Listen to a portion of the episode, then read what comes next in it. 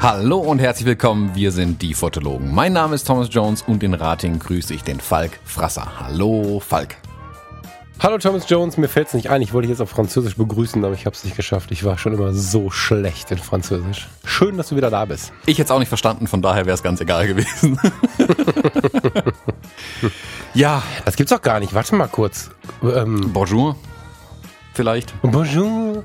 Ich habe immer aujourd'hui gesagt im Urlaub, deswegen habe ich wirklich mal ausgelacht. Bonjour. Ja. Thomas Jones. Genau. Bonjour, Baguette. Und dann ist man eigentlich in Frankreich schon ganz weit vorne. Mit ja, den Clochard, wenn der Keller gerufen wird. Genau, genau. Auch falsch. ja. Thomas, was treibt ein Amerikaner zum D-Day in der Normandie? Der Amerikaner ist aus Versehen zum D-Day in der Normandie gelandet. das habe ich mir gedacht. Also, wer es nicht mitbekommen hat, ich war die letzten beiden Wochen in, in der Normandie und der Bretagne ein ganz kleines bisschen unterwegs. Und ähm, beim Autofahren wandern die Gedanken ja immer so schön. Und während wir da so durch Frankreich durchgefahren sind, habe ich mir irgendwann überlegt, sag mal, hm, äh, nächstes Jahr jährt sich doch zum 75. Mal das Ende des Zweiten Weltkriegs. Genau. Hm, ich weiß nicht, wie ich auf die Kalkulation gekommen bin, aber ist mir so während dem Autofahren aufgefallen. Also so weitergefahren, weitergefahren, weitergefahren und irgendwann sind wir dann durch die Normandie durchgefahren und an jedem Haus in manchen Orten hingen amerikanische Flaggen, englische Flaggen, kanadische Flaggen. Und wir so, hä, was ist denn da los? Ich meine, klar, hier in Normandie sind die damals gelandet und so, aber drehen die immer so durch? Und dann ist uns irgendwann aufgefallen, dass am 6. Juni ähm, die, die Landung der Truppen äh, an der Küste in der Normandie war. Und das war genau vor 75 Jahren, logischerweise. Wenn, äh, also, Waren da nicht auch überall Uniformen und so und irgendwelche Vintage-Panzer oder so? Das, also im Fernsehen sieht es ja immer so aus, wenn man das von hier aus beobachtet, die der in der Normandie, das sieht ja aus, als wenn die das größte Laienschauspiel äh, Europas austragen mit amerikanischer Beteiligung. Genau, das war, also wir hatten das ja wie gesagt gar nicht mitbekommen. Hätte ich das mitbekommen, hätten wir, glaube ich, unsere Tour ein bisschen anders geplant sogar. Da waren irgendwie grob zwei Wochen lang, waren da überall Veranstaltungen, Oldtimer, Autos sind rumgefahren. In Saint-Marie-Église heißt der Ort, glaube ich, da sind 1000 Fallschirmspringer von äh, verschiedenen wow. Ländern abgesprungen. Wow. Den ganzen Tag, da sind den kompletten Tag Transportflugzeuge drüber geflogen und Fallschirmspringer hinten rausgeflogen. Wirklich, die haben die wie, wie Konfetti verteilt eigentlich. Wow. Mhm. Äh, dann an den Utah Beach und Omaha Beach gab's äh, Veranstaltungen. Trump, Merkel, äh, Macron, alle waren da irgendwie. Also ein riesen Zinnober ähm, überall. Und wir waren zu dem, zu dem Zeitpunkt, wo das alles war, waren wir aber an der Grenze zur Bretagne rüber. Ah, okay. noch. Also wir waren okay. da ein bisschen abseits davon und sind quasi erst danach dann rüber gefahren. Aber da ging's dann wirklich rund. Also wie gesagt, überall beflaggt und so und Veranstaltungen noch und nöcher. Wir haben uns auch ein paar Sachen dann angeguckt. Ähm, war schon interessant, war echt, war echt interessant. Also war ein glücklicher Zufall tatsächlich zu der Zeit da zu sein. Mm, ich hätte mir auch vorstellen können, also wenn ich es gewusst hätte, ich weiß nicht, ob das dann gut oder schlecht gewesen wäre, hätte ich es vorher gewusst, mm, hätte ich mir vielleicht wirklich auf die Agenda geschrieben, da eine kleine Reportage oder sowas drüber zu machen. Ähm, muss aber ehrlich sein, ich war dann im Urlaub und dachte mir dann, komm, lass die Kamera in der Tasche, fotografieren, wenn ich Lust habe irgendwie und haben mir dann auch nicht so die Packung gegeben irgendwie. Aber es war mm. super interessant anzusehen auf jeden Fall. Ja, ja, ich, ich bin immer so ein bisschen distanziert davon, also obwohl ich Großvater und äh, Großmutter, vor allen Dingen Großvater hatte, die noch im Krieg waren, also wirklich aktiv im Krieg waren. Ich bin also noch einer von denen, die die Überlebenden gekannt hat und auch mit Überlebenden gesprochen hat in der, in der Jugend, in der Kindheit. So ähm, auch viel gesprochen. Ich bin auch der, der bei, bei Schindlers Liste bis heute anfängt zu weinen, weil er, weil er da ja halt auch so Verwandtschaftsbezug hat. Also es ist für mich noch nicht so weit weg. Und dennoch tue ich mich ein bisschen schwer mit Veranstaltungen zum Kriegsgedenken, weil ganz oft dennoch im Hinterkopf so ein bisschen die Idee des möglichen Missbrauchs des Ganzen so mitschwingt. Also ich, ich kann mich nicht so richtig anfreunden, auch wenn es ein Gedenken ist der Toten und so. Auf den Friedhöfen bin ich dabei, super gut. Aber beim DJ habe ich in den letzten Jahren immer gedacht, uh, und dieses Jahr habe ich ein bisschen genauer hingeguckt, vielleicht auch ein bisschen, weil du unten warst. Ich habe offen gestanden eigentlich auch gedacht, du kommst tatsächlich wieder mit irgendwas zu dem Thema. Ich habe hab das so ein bisschen, also mir waren, entweder hast du es vergessen, ähm, also wusstest es nicht, oder du hast es aktiv geplant, aber eins von beiden wäre möglich gewesen. Ich habe jedenfalls dieses Jahr ein bisschen genauer hingeguckt und die Art und Weise der Berichterstattung und die Art und Weise, wie die verschiedenen Politiker all dieser Nationen dort zusammen aufgetreten sind, hat mich eher gerührt, fand ich eher gut. So, also, das war nicht, will nicht zu politisch werden, aber das war interessant anzusehen. So. Hm. Also es war, ich habe es auch ein bisschen hier so Tagesschau und so geguckt halt, was da so los war, ähm, als ich dann endlich auf dem Radar hatte. Mhm. Ähm, fand ich interessant ähm, oder hat ja, also habe ich wahrgenommen, sagen wir mal so.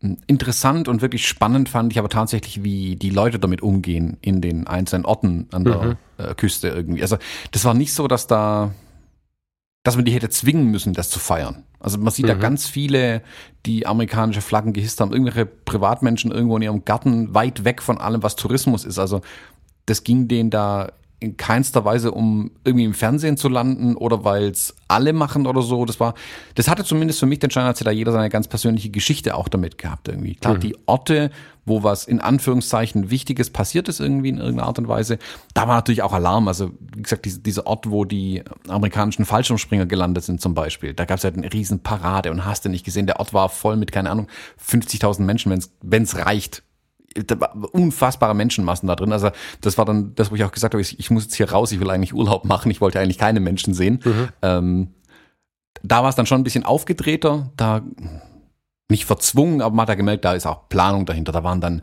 keine Ahnung, von Veteranen, die da waren. Da gab es da Reden, sind geschwungen worden. Das Militär war da, Oldtimer-Fahrzeuge auf dem Stadtplatz war in Fressbuden aufgebaut, noch und noch. Also war im Prinzip wie ein riesiges Rockfestival oder so, nur halt ohne Rockfestival. Ähm, also war echt das geboten. War aber auch schön irgendwie. Also hat sich schön angefühlt. War jetzt gar nicht so, ich meine, da ist der Blick dann natürlich von den Deutschen aus auch ein bisschen eingefärbt, wenn man darüber geht. Also, weil die feiern ja, dass die Amerikaner gekommen sind und die Franzosen feiern unter sich. Man hat aber auch Deutsche dort gesehen. Ähm, die Deutschen können ja da aber in Anführungszeichen schlecht mitfeiern irgendwie. Also, das hat ja, der Schwabe würde sagen, ein Geschmäckle.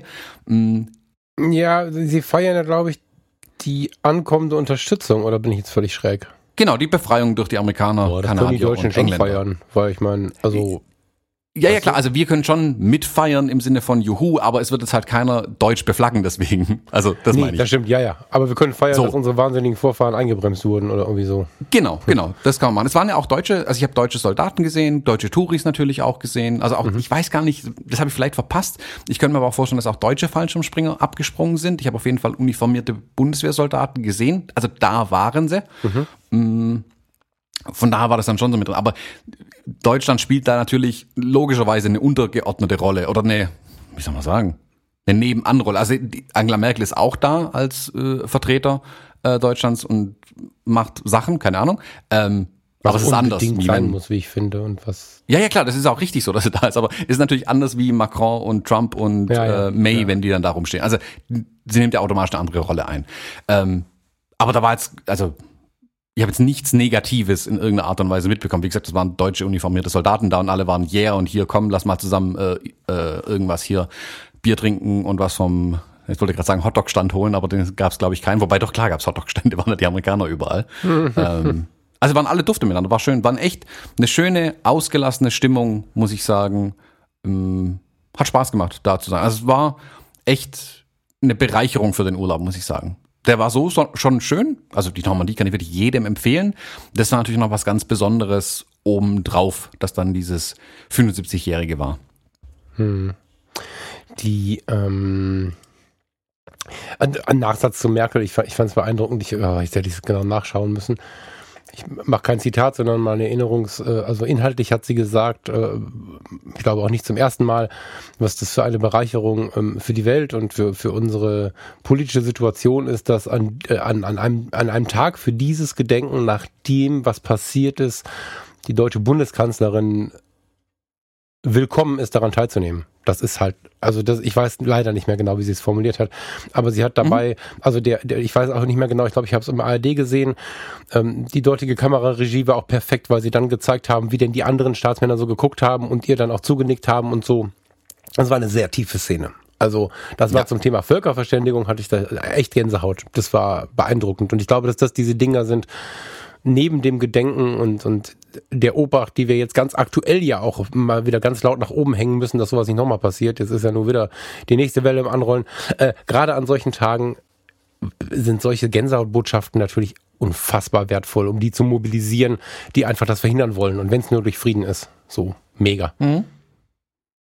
Ja, also gerade das fand ich ja das Schöne, wie gesagt, dass die dass so ein Miteinander war mhm. zwischen allen. Also sowohl die Franzosen, die Amerikaner, Kanadier, ich, Belgier haben wir gesehen, also auch ähm, Uniformierte, alles Mögliche waren da. Wir haben, was ganz süß war, wir haben so einen Trupp Veteranen gesehen, die wirklich alle im, im, im Rollstuhl quasi durch diese Stadt durchgefahren wurden von einem Begleitertrupp quasi, die alle da durchgerollt hat und jeder hat an seinen, an seinen äh, Rollstühlen auch nochmal die Flagge dann jeweils dran. Das war, fand ich irgendwie ganz witzig. Also war eine super ausgelassene Stimmung. Ich fand das echt schön. Ähm, die, die offiziellen Veranstaltungen, also bis auf das in Saint-Marie-Église haben wir komplett verpasst irgendwie. Mhm. Wir waren an Utah Beach. Da war ja, glaube ich, diese äh, Veranstaltung, wo Macron, Merkel und alle da waren. Mhm. Da haben wir im Prinzip nur den Abbau noch gesehen auf den Wiesen, wo diese ganzen Zelte nach und nach immer noch abgebaut wurden. Hm, auch von den Sachen haben wir ja gar nichts mitbekommen. Da waren wir, wie gesagt, viel weiter weg. Wir sind erst so eine Woche später quasi genau in den Bereich reingekommen in der Normandie. Ähm, ja, wobei ihr wart ja auch zum anderen Thema da. Also wir können auch gleich gerne kurz weg, weil ich wollte jetzt nicht äh, die ganze Zeit dieses Thema äh, D-Day, das ist ja auch in den Medien jetzt echt so in den letzten Wochen auch ausgekaspert. Äh, kleiner Nebeneffekt vielleicht noch, für den, dem es vielleicht genauso geht. Ich, habe mich echt vor mir selber zu Tode geschämt. Also wir haben ähm, auf der Firma war das eine ganz interessante Szene. Ich glaube, es war so ein toter Tag. Ich weiß nicht, ob es so heiß war oder so. Irgend, irgendwas war, dass kaum Kunden da waren. Und dann stand ich ähm, mit meinem Chef und zwei Mitarbeitern da und habe ähm, diese Feierlichkeiten halt gesehen. Ich glaube, unter anderem auch diese Szene, die ich gerade beschrieben habe mit Frau Merkel. Und dann kam das Thema Atlantikwall. Und dann sagt der Kollege, ja, total krass, fast 3000 Kilometer. Und ich dachte, was redet er da? Und musste leider feststellen, dass ich geschichtlich entweder damals krank war oder was völlig vercheckt habe oder ver vergessen habe oder ich weiß es nicht und habe dann mal bei Wikipedia Atlantikwall eingegeben. Ähm, den, der damals aufgebaut wurde, um eben dieses Eintreffen von, von fremden äh, Kräften irgendwie zu ähm, verhindern.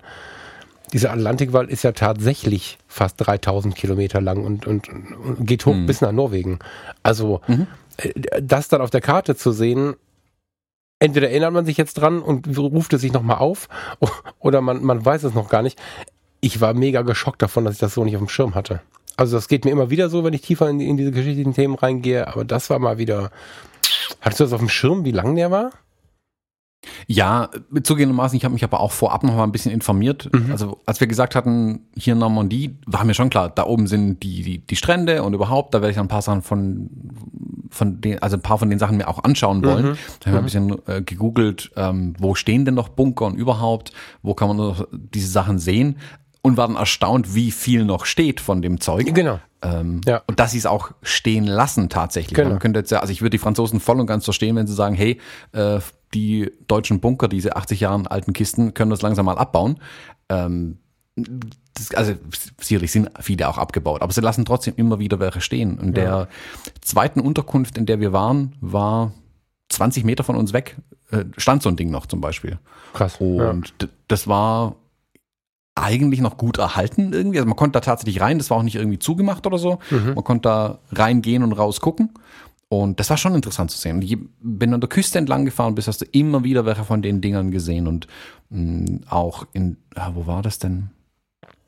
Ich glaube, am Utah Beach, als wir da waren, da waren auch so Gedenk- oder Gedenktafeln, also so Infotafeln und so weiter an einem der Bunker, wie die quasi, also diese Atlantikwall gebaut wurde und da gab es halt Bilder und Zeug davon und dass die ja dann zum Teil noch lange in Betrieb waren, ähm, durch die anderen Kräfte. Also die Amerikaner haben quasi die gleichen Anlagen weiterverwendet, mhm, um von mhm. dort aus ähm, alles weitere zu planen und zu, also Kommunikationsposten aufzubauen und hast du nicht gesehen. Und die stehen ganz bewusst deswegen auch noch, also weil ja. sie ja quasi auch äh, andersrum verwendet wurden und so weiter. Hochspannend. Jetzt äh, kannst mhm. du aber mir, und da gibt's bestimmt, ich habe bestimmt äh, Mitstreiter zu dem Thema, ich ähm, liebe heute die französische Sprache, liebe Paris, Paris kenne ich gut. Und sonst habe ich leider in Frankreich noch gar nicht so viel gesehen. Farina zieht immer, so lass mal hinfahren. Hm, ich habe es noch nicht gemacht. Vielleicht sogar aus der Sprachsorge heraus, weil ich wirklich so unfassbar schlecht bin. Und gerade Sie hätten es ja so gern, dass man mit Ihnen Französisch spricht.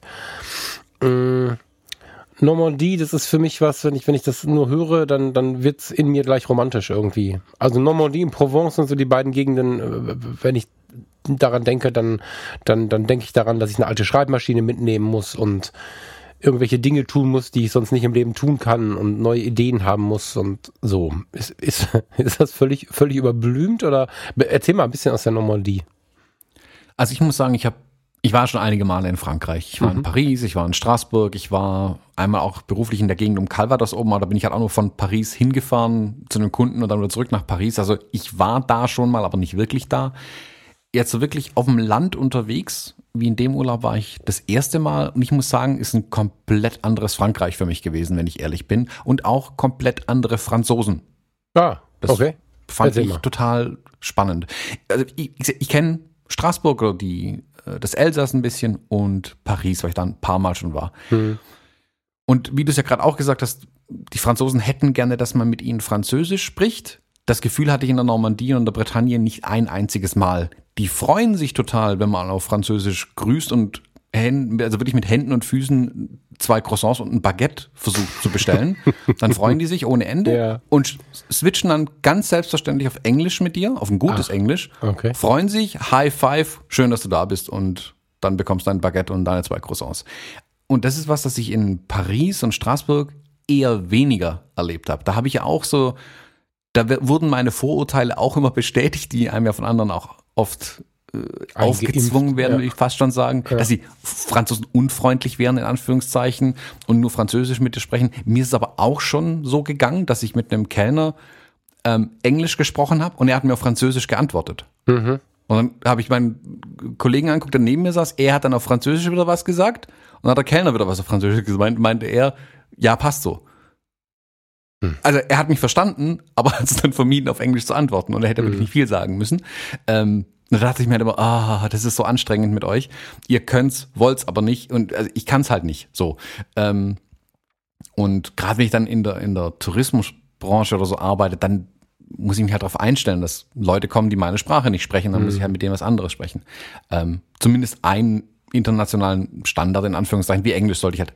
Auch da, mir reicht mit Händen und Füßen irgendwie drauf haben. Mehr will ich ja gar nicht. Mhm. Und ich muss sagen, oben in der Normandie, und wir waren jetzt nicht in Gegenden immer unterwegs, wo unbedingt viel ausländische Touristen sind. Wir haben extrem viele französische Touristen gesehen oder Urlauber gesehen, mhm. ähm, die dort Urlaub machen. Sprich, ich hätte nicht erwartet, dass die so gut Englisch sprechen. Und damit meine ich jetzt nicht irgendwie äh, in einem Ort, wo es viel Tourismus hat, sondern auch in irgendeinem Supermarkt auf dem Weg von einem Ort zum nächsten. Also mhm. irgend so ein kleiner Supermarkt, halt irgendwo rumsteht, wo wir runtergefahren sind, hey, lass mal kurz anhalten, äh, Wasser kaufen und was zu essen für heute Abend. Also wir haben die meiste Zeit selbst gekocht, also uns selbst versorgt dann. Und auch da an der Kasse sprechen die völlig selbstverständlich dann Englisch mit dir irgendwie. Und also die machen überhaupt kein Ding draus, so wie also ich auch nie ein Ding draus machen würde. Und das fand ich erfrischend anders und hat wirklich meine äh, Meinung zu den Franzosen komplett korrigiert irgendwie. Also es scheint sehr örtlich unterschiedlich tatsächlich zu sein, wie die mit Touristen oder anderen Sprachen umgehen irgendwie. Spannend. Ich meine, ich war die ganze Zeit drauf und dran zu sagen, naja gut, Land und Stadt ist ja auch ein Unterschied irgendwie. Ähm, aber in dem Punkt ja leider nicht. In dem Punkt ist es ja schon so, dass du, dass du ländlich auch eher weniger Akzeptanz von Internationalität hast. Aber schön, dass du das so beschreibst. Du meinst du das, also Bauchgefühl nur, ne? Kannst du nicht beurteilen. Ist es immer so oder hat da auch der D-Day ein bisschen reingespielt? Ich meine, da kommt der Amerikaner mit Vollbart. Meinst du, du hast ein bisschen den Sound, dass man das vermuten könnte, dass das so ein bisschen Pluspunkte gegeben hat oder meinst du, das hat keiner gemerkt? Würde ich nicht mal sagen. Wenn ich mit Luisa unterwegs war, wenn wir uns nebenbei unterhalten haben, war es immer auf Deutsch. Ja, also stimmt. Wenn die, die, die haben, wenn überhaupt, eher mitbekommen, dass ich Deutscher bin, nicht Amerikaner. Wenn ich dann Englisch mit einem gesprochen habe und der das anders nicht irgendwie mitbekommen, dann hatte, ja, würde sich denken, okay, Amerikaner. Mhm. Aber auch da, ich meine, die Amerikaner kriegen es ja genauso ab. Also ja, ja. Nicht, ich sage ja, jetzt nicht, dass die Franzosen gegenüber den Deutschen komisch wären, sondern die Franzosen sind ja oftmals, also so war mein Erleben bisher, gegenüber allen komisch. Und das mache ich nicht mal einen Unterschied zwischen Stadt und Land, wenn ich ehrlich bin. Also gerade im Elsass, äh, im Elsass, äh, ja doch im Elsass, äh, da war ich ja auch schon auf dem Land unterwegs. Das war ja nicht nur in Straßburg oder so. Und da, da waren sie auch alle komisch, in Anführungszeichen, um es mal, um's mal diplomatisch zu formulieren. Und da oben war es komplett umgedreht, tatsächlich. Also komplett anders. Die haben sich riesig gefreut, wenn du sie ähm, mit Bonjour grüßt und irgendwie versucht, hier äh, deux Baguette oder deux Croissant und dann korrigiert dich, wie er es dann ausspricht und versucht muss nochmal, dann lacht er und dann, also so passiert bei einem Bäcker und dann wirklich High Five, mal da, sein Englisch ist sehr gut, wir können auf Englisch weitermachen, also auf Englisch dann. Mhm. Ähm, und hat dann noch mit dem nächsten Gast nochmal drüber gewitzelt, der reinkam, der Franzose war. Mhm. Hat ihn dann auf Englisch angesprochen. Ähm, und es war eine total total unbeschwert. Und generell, also jetzt nicht nur in dem Kontext, waren die alle total freundlich. Also wir haben ja in lauter Airbnbs übernachtet ähm, und die Hosts, die wir da getroffen haben, die waren auch alle total dufte drauf. Irgendwie haben sich alle gefreut, dass man kommt. Also klar, sind in der Touristenbranche in Anführungszeichen unterwegs. Ähm, müssen sie dann auch sein, aber alle waren da irgendwie total herzlich. Also ich muss sagen, das ist eine total schöne Gegend da oben. Also landschaftlich super, super schön, super interessant. Und auch die Leute fand ich total mhm. nett und freundlich und überhaupt. Also ich würde, wenn ich jetzt nicht gerade eben von da komme, würde ich sagen, sofort nochmal hingehen. Das hat mir richtig Nationen Spaß gemacht. zu verurteilen nach Höflichkeiten und Un Unhöflichkeiten ist ja auch so eine Unart, die leider ja auf der ganzen Welt irgendwie verbreitet ist, die eigentlich gar nicht geht. Also wenn ich jetzt, guck mal, Paris, äh, ich, ich habe mal am Weg gefragt. Einem Typen, den ich vorher angerempelt habe, habe ich dann entschuldigt dafür, dass ich ihn angerempelt habe und habe irgendwie mein Bauchgefühl hat gesagt, wir sind gerade cool miteinander und wenn wir uns schon angerempelt haben, kann ich mal fragen. Das kann ja durchaus eine lustige Situation ergeben ich habe mich verschätzt, der war immer noch völlig pisst und hat da hat dann mir zur Antwort gegeben, auf Französisch, ich muss es danach lesen, aber äh, hat mich so ein bisschen weggeschoben, nicht jetzt gehauen oder so, war weggeschoben und äh, zu mir gesagt, du grüß Adolf Hitler und ist weitergegangen. so. Und dann kam hm. aber, um dem Ding eine Wendung zu geben, eine ganz, ganz süße Oma an, die mitbekommen hat, dass ich nach dem Weg gefragt hat. Äh, und die war offensichtlich auch nicht aus Paris, weil sie hatte den Stadtplan in der Hand und hat gesagt, ich muss leider meine Bahn jetzt kriegen, aber ich schenke dir diesen Stadtplan, um dir zu zeigen, dass die Franzosen liebe Menschen sein sein können, hat mir so die Hand über die Wange gestreichelt und ist gegangen. Und, und damit war die Begegnung völlig, völlig in Ordnung. Und ähm, ich finde es immer schwierig, äh, so, so, so Nationen oder auch Gegenden zu verurteilen. Also ihr Schwaben seid nicht alle geizig, auch wenn man vielleicht Tendenzen erkennen könnte. Die Nordlichter sind nicht alle verschlossen, auch wenn man Tendenzen erkennen könnte. Die Franzosen, da ist ja auch nicht jeder, der wenig Geld hat, mit einer Gelbweste unterwegs, macht alles kaputt. Und jeder, der viel Geld hat, äh, unterdrückt selbige. Das ist ja viel, viel, viel, viel, viel komplexer und deswegen bin ich da eh kein Freund von, weißt du, so, also die, die Menschen sind so und so, das ist, ich halte das für schwierig. Ja, also pauschale Aussagen zu treffen ist, glaube ich, schwierig bis falsch, sagen wir mal so, um ja. mal diplomatisch zu sagen.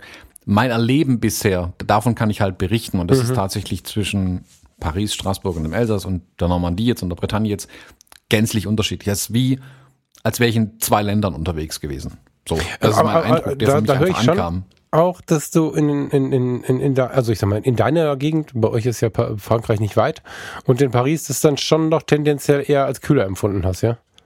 Ja, sehr viel kühler. Ich meine, Großstädte sind vielleicht generell anders, also auch die deutschen Großstädte ja, sind auf jeden Fall anders. Ja. Ähm, Straßburg ist jetzt keine riesige Stadt, hat eine sehr touristisch überlaufene Stadt meiner Meinung nach schon. Also da würde ich jetzt nicht unbedingt nochmal hingehen wollen gerade, da sind mir einfach zu viele Menschen unterwegs. Ähm, aber auch im Elsass drumherum, das war alles so ein bisschen, ich habe immer das Gefühl, die geben einem das, also ich war ein paar Mal drin, die geben einem immer das Gefühl, man würde ihnen zur Last fallen, als wäre das alles jetzt zu viel irgendwie, dass ich jetzt mhm. irgendwas will und ihre Sprache nicht verstehe. Das ist so ein bisschen wie, aber das kann einem ja in Deutschland genauso passieren. Also ich bringe nur das Beispiel mit dem Bäcker, wenn ich da morgens reinlaufe, hallo, ich hätte gerne eine Butterbrezel. Die Dreiviertel der Hörer wissen jetzt nicht, was es ist. Das ist eine Brezel, auf die man Butter schmiert.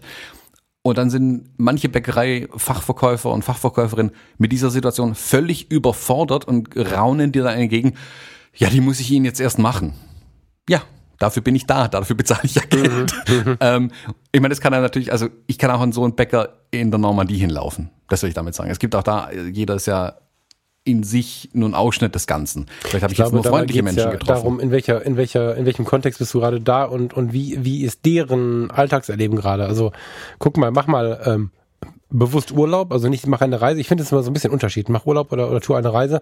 Mach mal Urlaub in der Hochsaison an Ort X oder, oder komm davor oder danach. Also ich genieße das so sehr, auch zu ungewöhnlichen Zeiten mal da zu sein. Ich ähm, kenne Rügen im Hochsommer und ich bin mal ganz spontan im Dezember nach Rügen gefahren.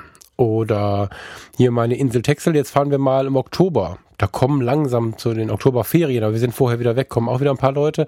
Aber das sind halt ähm, ruhigere Tage, als wenn sie so überlaufen sind. Und ich stelle immer wieder fest, wenn ich mich außerhalb der Saison an Orten bewege, am Wörthersee, waren wir nach Ende der Wintersaison, bevor die Sommersaison beginnen konnte. Also da wurden gerade quasi die Terrassen äh, gesandstrahlt, nee, wie heißt das? Hier, also sauber gemacht und so.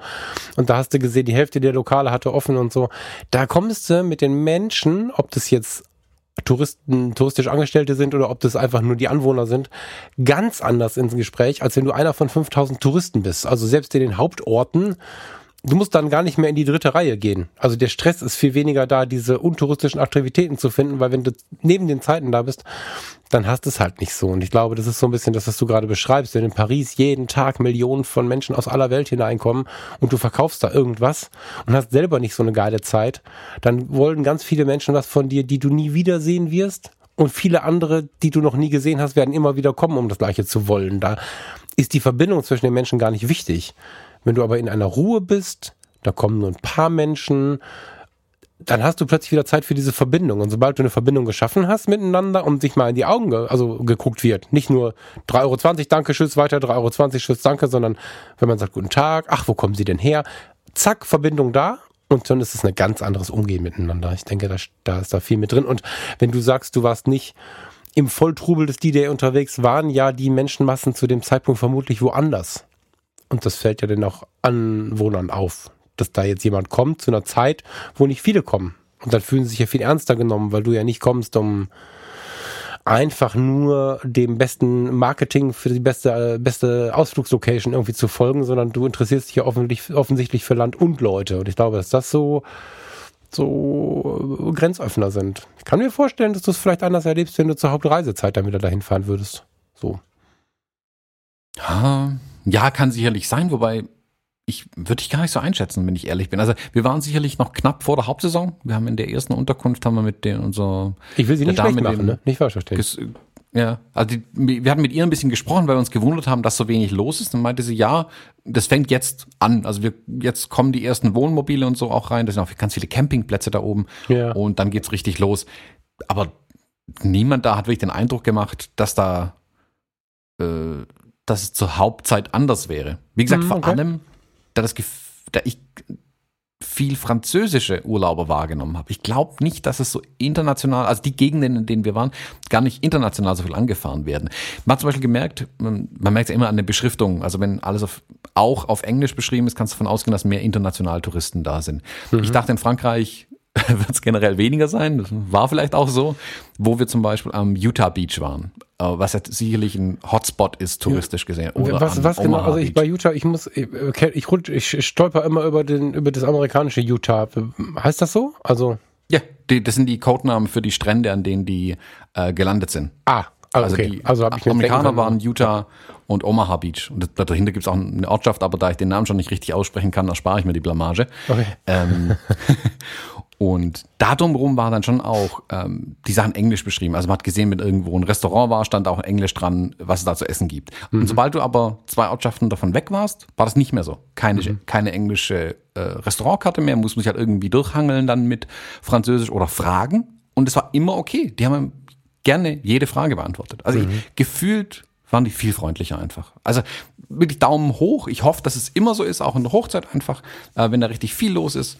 Ähm, fand ich auf jeden Fall super angenehm. Also hat, ich hatte ein bisschen Befürchtung, dass man da aneckt einfach, also gerade weil ich eben kein Französisch spreche und ich bin ehrlich gerade auch nicht den Nerv habe, das ist großartig zu lernen. Ähm, wenn ich dann da bin, versuche ich mir Worte anzueignen oder versuche zu kapieren und zu verstehen, was die von mir wollen irgendwie. Und Luisa spricht ein paar Fetzen Französisch, wenn sie sich dann mit irgendjemandem unterhalten hat, habe ich versucht danach zu fragen, okay, habe ich das gerade richtig verstanden, so und so und so. Ah, okay, mhm. cool. Also ich krieg irgendwas mit, wenn es irgendwie im Kontext halt ist und okay. die sich Mühe geben, langsam zu sprechen. Ähm, da kann ich mir vorstellen, was er gerade gesagt hat. Also wenn man dann ein Wort wie Straße hört zum Beispiel auf äh, Französisch, dann weiß ich, ah, er hat gerade den, den, den Weg beschrieben. Ja, genau. Wir haben auch nach dem Weg gefragt. Ja, deswegen bin ich drauf gekommen. ich und weiß krass. Ja. Ich weiß. ähm, das war auf jeden Fall toll. Und auch die, ähm, nochmal davon unabhängig, ist eine total schöne landschaftliche Gegend auch. Das hat mich echt weggehauen. Also ich muss, also wir waren im Prinzip immer an der Küste mehr oder weniger unterwegs. Und ich glaube, unsere erste Unterkunft hatte vielleicht 100 Meter zum Strand. Die zweite Unterkunft war am Strand, da wo die ersten Grashalme kamen, stand unser Häuschen. Da, das war Und in Klammern das Video, ne? Genau, das sieht man auch in dem Video, in dem, das ist mein aktuelles YouTube-Video, das ich gemacht habe. Das habe ich dort aufgenommen komplett. Man sieht ein paar Drohnenaufnahmen, dass wir wirklich am Strand gewohnt haben, mehr oder weniger. Das, das müsst ihr euch angucken, völlig unabhängig davon, ob euch das Thema interessiert. Völlig egal. Guckt euch unbedingt dieses Video an. Für einen, der neu YouTube anfängt, bin völlig geflasht. Und ja, auch da die Landschaft, äh, Hammer. Erzähl mal weiter von der Landschaft. Super geil.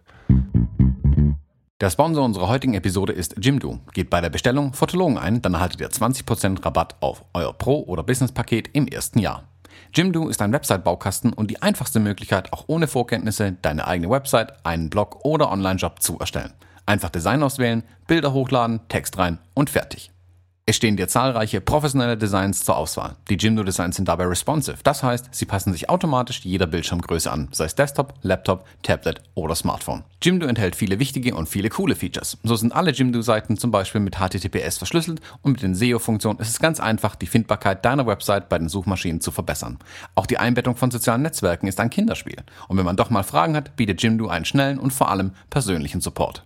Für uns Fotografen aber natürlich besonders wichtig, bei Jimdo kann man ausdrucksstarke Bildergalerien erstellen und sogar passwortgeschützte Bereiche, zum Beispiel für Kunden anlegen. Zudem bietet Jimdo auch Pakete mit unbegrenztem Speichervolumen an. Der Start ist ganz einfach, geht auf www.jimdo.de slash Fotologen und gebt bei dem Bestellprozess den Rabattcode Fotologen an. Dann erhaltet ihr 20% Rabatt auf das Pro- oder Business-Paket im ersten Jahr und unterstützt gleichzeitig uns und diese Show. Ich glaube, da war es irgendwo als ich da mal draußen gestanden bin, irgendwie den Strand und die Böschung und überhaupt angeguckt habe, ich so da gestanden, oder auch wo die Städtchen gefahren sind, hm, ist mir das Buch von, ähm, wie hießen die beiden Fotografen? Fällt mir der Name nicht mehr ein. Äh, Europas die- Atlantikküste. Die, ja, ja, ja, genau. Ja. Das, wir hatten es mal im Buchclub. Wir, Genau. wir packen es auf die Homepage drauf, fotologen.de, könnt ihr noch mal schauen. Da, wir haben da mal ein Buch angeschaut. Und die haben ja von ihrer Faszination dieser Atlantikküste berichtet. Und ich, scherzhaft sage ich ja immer, ich komme vom Berg und mit Küsten und so fange ich nichts an, da riecht's immer komisch.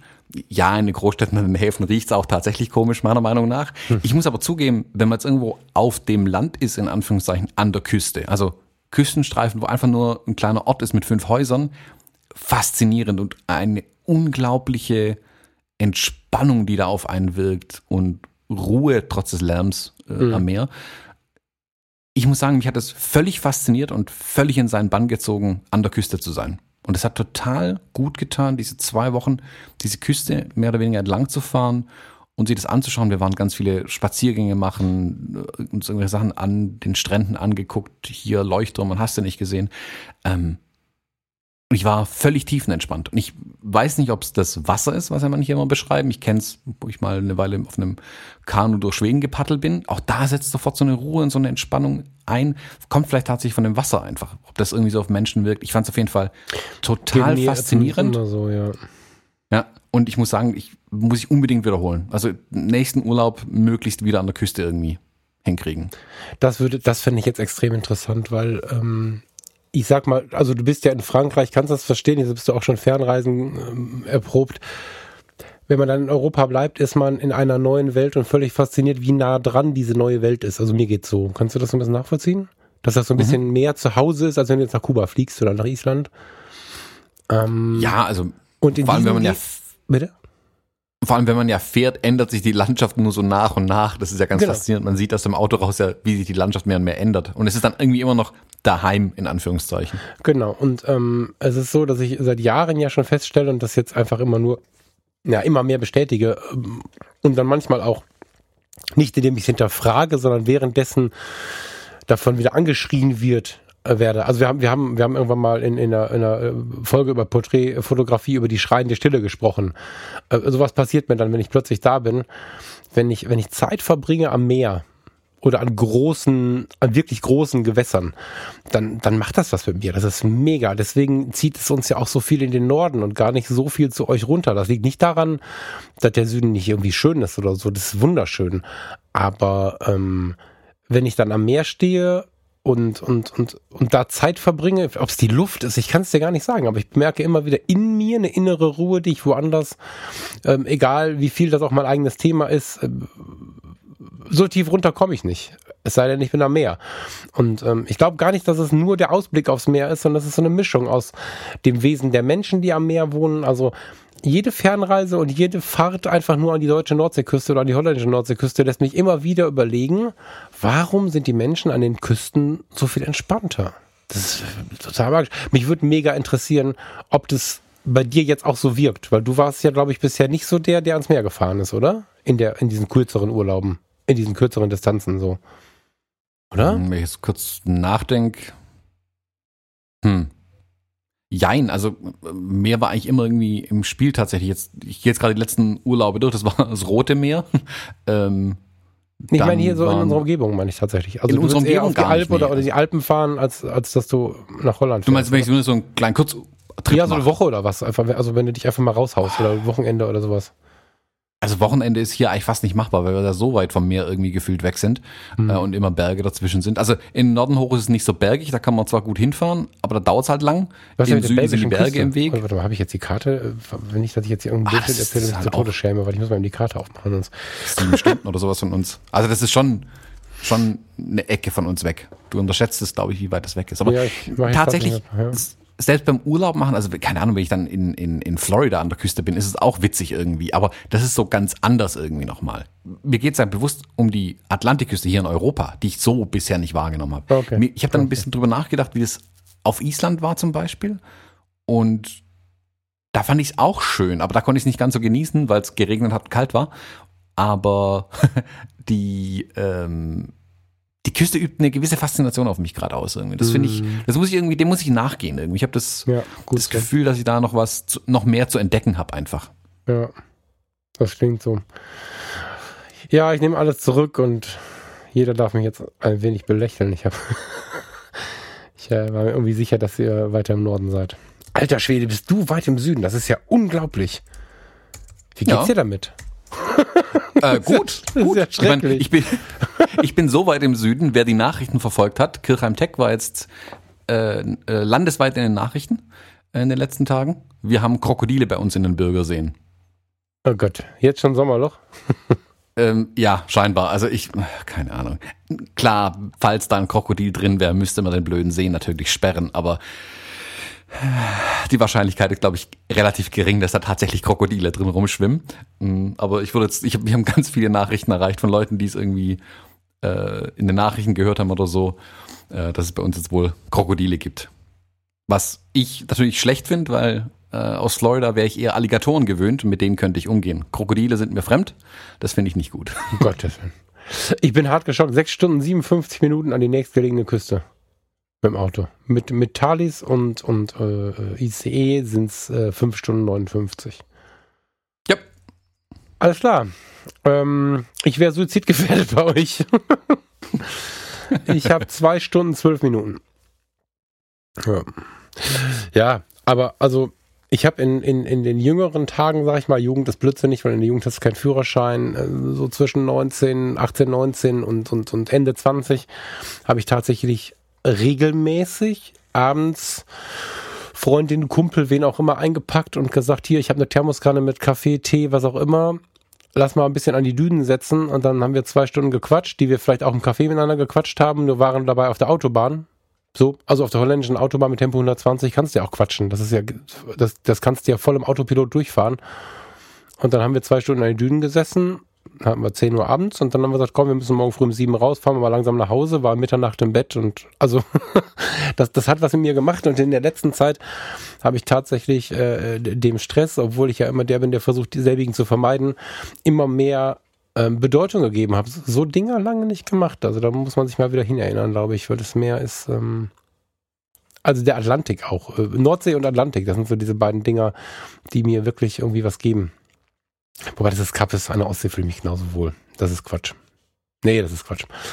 Aber das Meer macht was mit mir. Deswegen fand ich spannend, das jetzt von dir zu hören, weil ich das so von dir noch nicht Hm. gehört habe. Das war jetzt. Hm. Hast du Ja, eine Idee, wie du dem nachgehen möchtest? Möcht- Also, äh, mir fällt ja YouTube direkt wieder ein. Hast du da irgendwas vor? Hast du da irgendwelche Gedanken zu? Nee, ach, ich Okay. hab also konkre konkret tatsächlich gar nichts. Also ich werde einfach Okay. schauen, dass ich da auf jeden Fall nochmal hinkomme irgendwie. Okay. Okay. Mm, muss mal schauen, also wenn, wenn wir wieder so einen kürzeren, knapperen Urlaub irgendwie planen, wo man nur eine Woche irgendwo hingeht, auch tatsächlich zu sagen, okay, lass uns bewusst irgendwo ins Meer fahren. Vielleicht auch da, gerade dann auch wieder eben, wo keine tu Touris irgendwie sind oder so, wirklich um die, um die Ruhe da zu genießen. Also ich fand das total entspannend einfach. Das war, da setzt so eine Ruhe ein und das fand ich das Schöne eigentlich. Also das genieße ich ja an so kleinen Urlauben, wo ich jetzt nicht sage, ich möchte was sehen, ich möchte was erleben. Da, dann möchte ich zumindest viel Entspannung haben. Tatsächlich. Mhm. Und das Meer wirkt da extrem beruhigend einfach. Und das, ja. das finde ich spannend. Wobei es natürlich auch sicherlich super viel interessante Dinge an den Küsten gibt. Also ich habe ähm, wir haben es ja schon ein paar Mal über Fotografie im Urlaub oder Schrägstrich auf Reisen ähm, gesprochen. Ich hatte ein bisschen Equipment ja auch dabei, aber auch ganz bewusst gesagt, ich habe keinen Plan im Sinne von, ich weiß, was ich tun möchte. Also ich habe mich nicht darauf vorbereitet, ganz bewusst, irgendwas zu fotografieren. Ich habe gesagt, ich nehme halt meinen Standardkram mit und fotografiere halt, wenn ich Lust drauf habe. Hm. Und ich habe dann schon gemerkt, es gibt auch sehr, sehr viele interessante Dinge um, ähm, zu fotografieren. Also diese kleinen Dörfchen in, in der Bretagne und in der Normandie, allein schon wie die aussehen, wie die Häuser gebaut sind, wie alt die Sachen da alle sind. Es gibt unfassbar viele alte Kirchen, die super interessant aussehen in der Normandie. Das fand ich total faszinierend. Also weg von der Küste ein bisschen. Ähm, ich könnte mir also schon vorstellen, auch mal zu sagen, okay, ich fahre mal ganz bewusst an die Küste, um dort zu fotografieren, um wirklich ein Fotoprojekt irgendwie zu machen. Aber ich habe null Konkretes, außer es sollte vielleicht an der Küste sein. Ähm, aber ich kann ja nicht mal sagen, welche. Fotografisch, ich hatte mal eine Frage. Ähm, irgendwarum zieht mich Mont Saint-Michel immer wieder in den Bann. Und das ist ja, das ist ja so, so ausgeinstagrammt wie kaum ein anderer Ort. Und dennoch ist es so, ich, ich war auf Korsika mal an einem ähnlichen Ort. Wer Korsika kennt, wird mich jetzt anschreien, mir den Namen nennen. Ich weiß es nicht mehr. Irgendwie eine Festung, die mich im Innern so ein bisschen an das erinnert, was ich äh, auf Fotos finde von Mont Saint-Michel. Mont Saint-Michel, mein Gott. Ist es ein Ort, wo du zurückkehren würdest, oder ist es was wie die Burg Els, wo du taktisch überlegen musst, wann du einen Fotospot von zwei Sekunden bekommst und sonst ist es langweilig. Mal so ganz direkt gesprochen. Lohnt sich das da hinzufahren? Ist meine. Ja. Ja, okay. Es lohnt sich dort hinzufahren. Punkt. Klammer auf, aber es ist natürlich touristisch völlig überrannt. Mhm. Also riesige Parkplatzanlagen, die sie aber, ich glaube, vor vier, fünf Jahren irgendwie weiter weggebaut haben von Mont Saint-Michel. Also wer Mont Saint-Michel nicht kennt, vielleicht kurze Beschreibung. Das ist ein riesiger Granitfelsen, wo ein äh, Kloster und ein kleiner Ort drauf gebaut wurde. Ähm, sieht, steht mitten im Meer, äh, mitten im Meer, also steht im Meer quasi, muss über eine Brücke dorthin. Ähm, da wurde dann mal so eine Landbrücke, heißt glaube ich, hingebaut. Also wenn sie praktisch komplett äh, unterfüllt ist mit Material.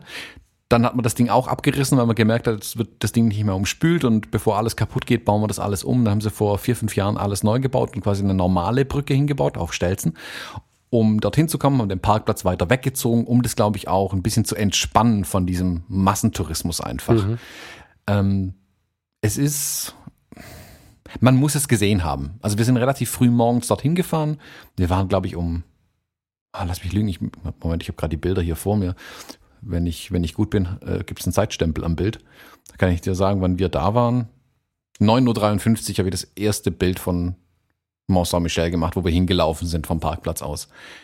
Und da fing es an, dass die Touristen dann gekommen sind. Und mit Touristen meine ich wirklich Busladung. Also Busladung, Schüler, die Ausflüge gemacht haben aus England, vielleicht auch gerade wegen wegen D-Day und so weiter. Also da kamen da wirklich Menschenmassen auf das Ding eingefallen, was ich super unangenehm fand natürlich, weil da habe ich irgendwie keinen Bock drauf. Ich möchte es irgendwie auch genießen können, ohne mich überall durchzwängen zu müssen. Und wie du sagst, fotografisch hast du auch irgendwann keine Chance mehr, ein brauchbares Bild zu machen, ohne dass überall Menschen in bunten Jacken rumstehen. Mhm. Ähm, es ist aber trotzdem super schön anzuschauen, definitiv. Ich wäre, wenn ich alleine da gewesen wäre mit dem, mit dem, mit Fotografie als Hauptfokus, dann wäre ich sicherlich noch viel früher morgens dort gewesen und noch viel später abends, wenn die Touristen dann weg sind, tatsächlich. Mitten am Tag wird das Ding überrannt. Wir sind auch gar nicht äh, ins Kloster selbst rein ähm, weil wir auch schon keinen Bock mehr drauf hatten. Wir sind im Prinzip das Ding hochgelaufen bis zum Kloster, haben uns da ein bisschen bewegt und ein bisschen runtergeguckt, ähm, das versucht zu genießen, so gut es ging und sind dann auch wieder gegangen. Aber ich bin froh, da gewesen zu sein. Also ich hätte mich ähm, sehr geärgert, wenn ich es nicht gesehen hätte. Muss okay. man gesehen haben. Ja, das ist immer so ein bisschen, das ist, ach, das ist immer so schade, finde ich, dass es so ist dass es, dass es so überrannt ist, aber auf der anderen Seite sind wir Teil des Ganzen, wenn wir da sind. Also du kannst dich ja gar nicht so laut beschweren. Nee, nee, gar nicht. Null. Selbst genau dafür, äh, selbst dafür sorgst du. Ne? Und deswegen bin ich mal ganz neugierig, wann ist es denn nicht so? Weißt du? Also ich versuche, ich freue mich zum Beispiel, wenn ich an solchen Orten bin, wenn ich dann morgens rausgucke und es regnet. Finde ich voll geil. Weil dann ein gewisser Prozentsatz Menschen nicht rausgeht. Also zumindest nicht hingeht. Die machen dann, die gucken dann in ihre äh, Unterlagen, die sie im Hotel oder wo auch immer dann äh, finden, diese Zettelchen in der Rezeption und so und fahren dann eher in die Museen, wo man, wo man halt drin ist und gucken sich aber die Orte nicht an. Also ich feiere das, ob das, wenn, wenn, wenn ich früher in, in Freizeitpark wollte oder Paris oder was auch immer, ich feiere diese Orte halt, wenn es irgendwie ganz schlimmes Wetter ist, dann passe ich meine Kleidung an weil ich weiß, das ist somit die letzte Chance, äh, zu, zu einem Zeitpunkt dahin zu kommen, wenn nicht so viel los ist irgendwie. Ja, es ist.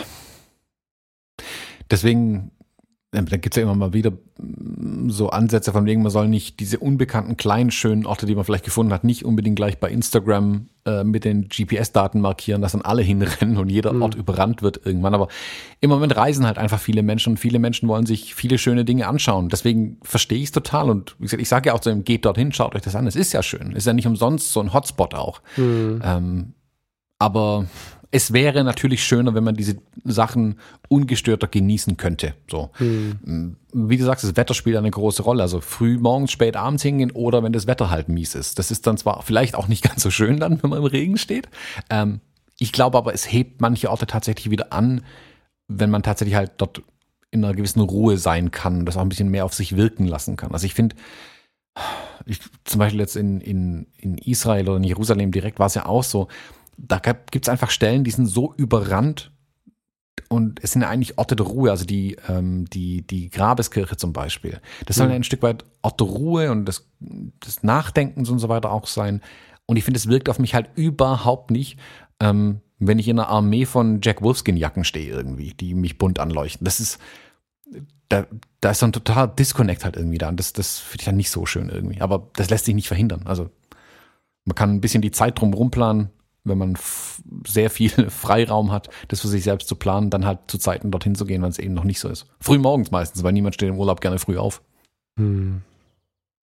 Ich überlege gerade, ob ich noch Jack Wolfs Menschen beschützen muss oder ob die das alleine können. du weißt, ich was weiß, ich meine. Ich also, weiß voll, was du meinst, ja, ja. Ja, ja, ich weiß voll, was du meinst. Ich, ähm, witzigerweise ist es, wenn es nicht so ist, dass es Hunderte sind, ähm, sind, also abgesehen davon, dass ich auch eine Jacke von denen habe und hart begeistert bin, was die kann, ähm, ist es so, dass ich tatsächlich, ich meine, Kleider machen Leute, ist jetzt ein Spruch, mit dem man sehr, sehr vorsichtig sein muss. Aber es ist ja schon so, dass da oft ein Menschentyp dahinter steht. Was ich daran schön finde, ist, dass es oft ein halbwegs schlauer Menschentyp ist. Das heißt, wenn du an irgendeinem Punkt der Welt davon zwei Pärchen triffst, sind es in der Regel nicht die, die dich mit irgendwelchen Nazi-Parolen anpöbeln, sondern sind in der Regel die, die so ein bisschen auch wissen, wo sie sind und so. Das, also ich, manchmal ist es für mich auch eine nette Erkennungsmarke. Das sind äh, nicht selten äh, Menschen, die so ein bisschen spießig sein können oder so, aber das ist für mich lange kein Schimpfwort mehr. Deswegen, ich möchte die ein bisschen beschützen gerade. Aber ich weiß tatsächlich zu 100 Prozent, was du meinst, wenn du dann in diesem Gelb und in diesem unangepassten touristischen Reiseführer werfenden Volk stehst. Ja. Genau. Ja, also was zum Beispiel ganz schön war, wir waren gleich am zweiten oder dritten Tag, wo wir noch in der Bretagne oder an der Grenze zur Bretagne waren, ähm, waren wir in Saint-Malo. Ähm, das ist eine schöne alte Küstenstadt auch, ähm, die, wo die Altstadt quasi direkt an der Küste dran steht und ähm, relativ gut erhalten ist mit Stadtmauer und, und allem möglichen drumherum. Da hat es dann immer wieder geregnet, also war es den ganzen Tag irgendwie bewölkt oder hat geregnet. Da war natürlich entsprechend viel weniger los und das war mhm. total angenehm, weil ich kann mir vorstellen, dass die Stadt auch überrannt wird dann im Zweifelsfall, wenn richtig schön Wetter ist. Mhm. Also, riesen Pro-Tipp, geht äh, an die coolen Spots, wenn das Wetter scheiße ist. ja, auf jeden Fall. Ich habe Thomas Notizen gelesen. ich, ich hau jetzt mal raus, ne? Ähm, ich sag den Ort nicht, weil das könnte, könnte falschen. Äh, äh, hübsch gelegene Küste zwischen zwei AKWs ist ein, mhm. ist ein ja, Kommentar vom Thomas. Oder, oder warte, warte, warte, warte. Äh, äh, wo will? Wunderschöne Küste bis hoch zur Wiederaufbereitungsanlage. Also ich muss jetzt ein bisschen grinsen dabei. Du willst du da einen Satz zu sagen, weil das ist ja Kontraste, oder? Ja, also. Der wahrscheinlich fotografisch hochinteressant ist. Ja, so hochinteressant. Also lieber hätte ich Touris am Strand, als dass im Hintergrund an dieser wunderschönen äh, Steilküste aus Kalkstein halt eine, ein kleines AKW hinten rausguckt an der Landzunge. das ist halt irgendwie Kacke. Also die Franzosen, ich weiß, dass die Franzosen sehr viele Atomkraftwerke überall rumstehen haben, dass sie entsprechend viele atomare Wiederaufbereitungsanlagen rumstehen haben. Aber warum sie die alle unbedingt da oben an diese schöne Küste bauen müssen, verstehe ich Weil nicht da so Wasser ganz. ist. Ja, schon, aber Ja. das dann ja, das ist, also das krasseste ist wirklich ähm, äh, der letzte Ort, an dem wir waren, äh, Saint-Martin-Plage. Das ist ein ganz kleines Örtchen irgendwie. Da machen, glaube ich, haben halt ein paar Franzosen ihre äh, Ferienhäuschen irgendwie so. Es gibt einen kleinen Campingplatz. Ähm, und da ist so eine auch Steilküste, im Prinzip genau das Gegenstück zu Dover, so sah das aus, als wäre es da abgebrochen und hier angeschwemmt worden. Ähm, So wird's so gewesen eine sein. Ja, so eine weiße Steilküste und dann sind wir da runter an den Strand, also so, da geht man so ewig lange Treppen runter an den Strand, dann hinter einem türmt sich diese Steilküste auf und ich dachte mir, boah, geil, das ist ja fotografisch der Hammer, hier muss ich Bilder machen. Kamera ausgepackt, Bilder gemacht, Bilder gemacht. Und dachte mir, oh, guck mal, da drüben kann man den, die ganze Steilküste so einen kleinen Weg hochlaufen, da grasen ein paar Ziegen und das wird voll geil aussehen. Da oben will ich auf jeden Fall mit der Drohne äh, auch vom Meer aus quasi ein paar coole Bilder machen. Wir sind angekommen, da war es schon abends, die Sonne ging dann langsam unter, dachte ich mir, yeah, das wird mega, mega gut. Drohne geschnappt, da hochgerannt und das ist wirklich steil und anstrengend. Oben angekommen, Drohne ausgeklappt, auf Starten gedrückt, Drohne sagt mir, hey, hier kann ich nicht fliegen, da drüben steht ein Atomkraftwerk. und die, Die also ich ja, glaub, Drohne schon mal sagt dir das. Ja, ja, die, das habe ich glaube in irgendeinem Podcast schon mal erwähnt sogar. Ich weiß nicht, ob es hier Ja, war. ja, hast Ähm, du, aber jetzt gerade bin ich dann doch trotzdem nochmal erstaunt. Wie krass. Nee, das sind dann komplette No-Fly-Zones, wo die einfach gar nicht erst aufsteigt. Ach, Mhm. das ist ja Und geil. dann habe ich wutentbrannt meine Drohne von der Steilküste oben auf das Atomkraftwerk geworfen. nee, ja, nee, also ging dann nicht. Und deswegen, also gut, das ist jetzt äh, Klagen auf ganz hohem Niveau natürlich. Ähm, aber es, es ist wirklich auffällig, wie viele von den Dingern überall rumstehen. Also an dem, ich glaube, der zweite Ort von Vauville sind wir auch die Küste irgendwie hochgefahren, da haben wir so einen äh, Leuchtturm irgendwo angeguckt und ein kleines Hafenstädtchen, hast du nicht gesehen. Und da, wenn man von, ah, wie hieß denn das? Gori, Gori, irgendwie so hieß das Ding. Und wenn man da an der Küste entlang hinfährt, kann man eine kleine Abkürzung nehmen um eine Schnellstraße und die Schnellstraße führt genau an dieser atomaren Wiederaufbereitungsanlage vorbei.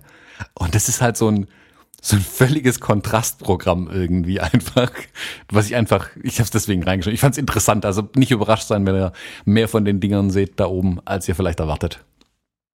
Ja, äh, gehe ich jetzt nicht thematisch drauf ein, finde ich nämlich ganz schlimm und äh, habe ich gerade gesagt, gehe ich nicht drauf ein und finde ich schlimm. Ich gehe nicht weiter drauf ein. Ja, ich finde es schlimm. also- Wir gehen da nicht weiter Wir drauf finden ein. es beide schlimm. Ja. Ja. Ja, ansonsten ähm, fotografisch super, super spannend. Was ich nicht erwartet hätte, wie später die Sonne untergeht. Ähm, da ja ist ja Pariser Zeit und Mhm. Paris hat ja die gleiche Zeit wie wir in Berlin, also in Deutschland. Wir sind ja aber viel weiter drüben im Westen, sprich die Sonne bleibt viel länger oben. Also da kann man wirklich um zehn, halb elf abends noch draußen fast ein Buch lesen. Das fand Ja. ich echt faszinierend. Aber hier doch auch. Mhm. Na, noch, also das war wirklich wesentlich länger hell als bei uns. Also keine Ahnung. Also wir sind um, um, um halb elf, ist da wirklich noch hell bei Ja, ja, hier Das auch. fand ich da, da, also, Also das fühlt sich jetzt an für mich wie ein Bauchgefühl, aber äh, müssen wir Nö, uns nö, mal nachlesen. Also bei uns ist es früher dunkel, definitiv. Definitiv. Dunkler auf jeden Fall. Auf die paar Meter, Ja, das ja schon ein paar, das sind schon ein paar Meter, glaub mir. 700 Kilometer, das ist nix. Wenn jemand von den Hörern uns dazu aufklären kann, würde ich mich freuen. Ja. Ich glaube, das ist ein Bauchgefühl. Na dann. Nee, ehrlich, also, das Also- würde mich jetzt das würde mich interessieren. Nicht du bist doof oder so. Ich, vielleicht liege ich auch völlig falsch. Aber das würde mich tatsächlich hart interessieren, ob da was dran ist. Ja. Wir sind ja auf der gleichen Höhe wie Madrid da drüben. Ja, paar Meter. Das ist schon ein Stück. naja, ähm, also man kann abends relativ, äh, kann man relativ lange fotografieren oder morgens kann man relativ spät den Sonnenaufgang mitkriegen. Das ist also ganz cool irgendwie. Mm, Hat auf jeden Fall Spaß gemacht. Also ich habe irgendwie, keine Ahnung, ich glaube 2000 Bilder mitgebracht. Ähm, nur ein Teil bisher gesichtet. Wer meine Instagram-Stories ein bisschen verfolgt hat, da habe ich von den ersten Tagen habe ich da schon ein bisschen was reingepackt. Ich habe das auch als Highlight irgendwo abgespeichert. Da kann man mal ein bisschen reinschauen, wenn man ein bisschen Gefühl dafür bekommen möchte. Ich hau da mal den Link äh, auf fotologen.de auch zu meinem Instagram-Profil nochmal rein.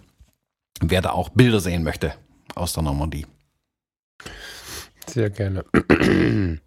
ja, Thomas, ich bin, ich bin ein bisschen nervös, weil ich möchte eigentlich, obwohl wir jetzt fast eine Stunde aufgenommen haben, noch das zweite Thema besprechen, was wir uns da hingelegt haben. Da bin ich mich neugierig drauf. Hast du noch Energie oder musst du in die Haie? Nö, ich habe eigentlich schon noch Energie. Wir können da gern noch ein bisschen nachlegen. Ja, hau mal raus. Ähm, es gibt äh, Neuigkeiten. News, Breaking News kam gestern, vorgestern, ich weiß es gar nicht. Ich glaube, in den letzten Tagen auf jeden Fall, hat Hasselblatt eine neue Kamera angekündigt. Äh, du hast es, glaube ich, auch gesehen gehabt. Mhm. Ähm, und zwar, es gibt halt von, also wer Hasselblatt nicht kennt, große Mittelformatkameras, sehr, sehr teuer. Mm, die machen, also Profi-Profi-Bereich einfach. Und die Geschichtsrechtlich, Jahren- uralt. Geschichtsträchtig, genau. Die waren auf dem Mond mit den Kameras, also nicht die, die die es heute gibt. Das ist ein bisschen her schon, das mit dem Mond. Mm, Und die haben vor, oh, sind es zwei, drei Jahre, haben sie diese X1D-Serie vorgestellt. Das ist eine Mittelformatkamera, sehr, sehr viel kleiner, super schönes Design. Ich finde die unglaublich sexy, die Kamera. Mm, Sehr relativ klein für eine Mittelformatkamera damals gewesen. Und auch zu einem relativ erschwinglichen Preis mit gerade mal, ganz große Anführungszeichen, 10.000 Euro für den Body. Das klingt erstmal sehr, sehr viel. Wenn man es aber mit diesen für 50.000 Euro vergleicht, ist es natürlich schon ein Riesenunterschied. Es kommt zumindest in Bereiche, wo normale Berufsfotografen sich das Ding leisten können oder auch sehr ambitionierte Hobbyfotografen, die wirklich sagen, hey, ich will sowas haben, ähm, brauchen ist da relativ, aber ich möchte sowas haben, könnten sich sowas leisten. Die Kamera, Ambitionierte Berufsfotografen können sich das leisten. ja, wobei, ich habe mal Ja, mit ja, meinem ja. Händler gesprochen, also relativ viele Privatleute kaufen sich in dem Bereich. Das ist eine andere Frage. Das bei Leica Ja. und Co. und auch übrigens bei den alten Hasselblatt, die 20.000 Euro kosten. Das ist so, dass die, Hm. dass die meisten professionellen Kameras im fünfstelligen Bereich äh, privat genutzt werden, ist ein Fakt, der, der nicht immer wieder von den Händlern bestätigt bekomme. Ja, ja, das Hm, ist faktisch genau. so. Aber das äh, liegt an äh, Schere Gesellschaft, äh, weiß nicht, jetzt, wie politisch wir werden wollen. Wahrscheinlich besser Hm. nicht. Ja.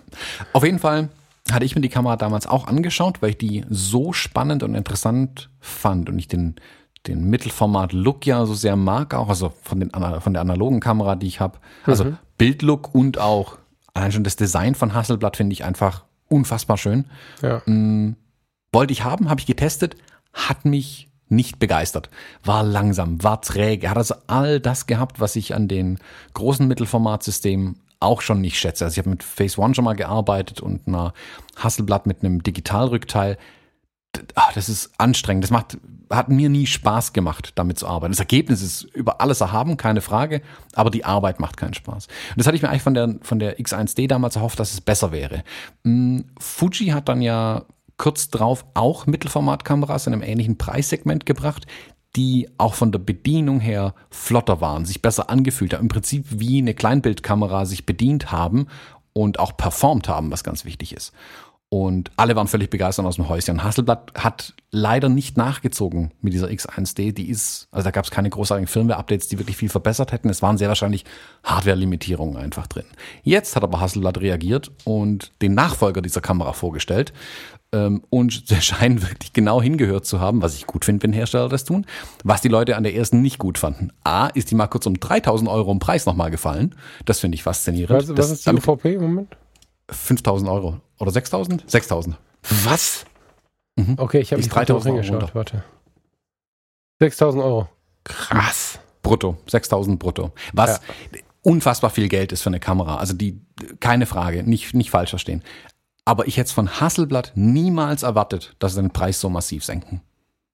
Also kategorisch Ja, ausgeschlossen auf jeder Liste, die genau. ich hätte anlegen müssen. Genau, also ich, ich bin der Meinung, dass auch das der ambitionierte Berufsfotograf sein muss, weil heutzutage diese Kamerapreise auch nicht mehr nötig sind, wenn wir von Spiegelreflex und Co. sprechen.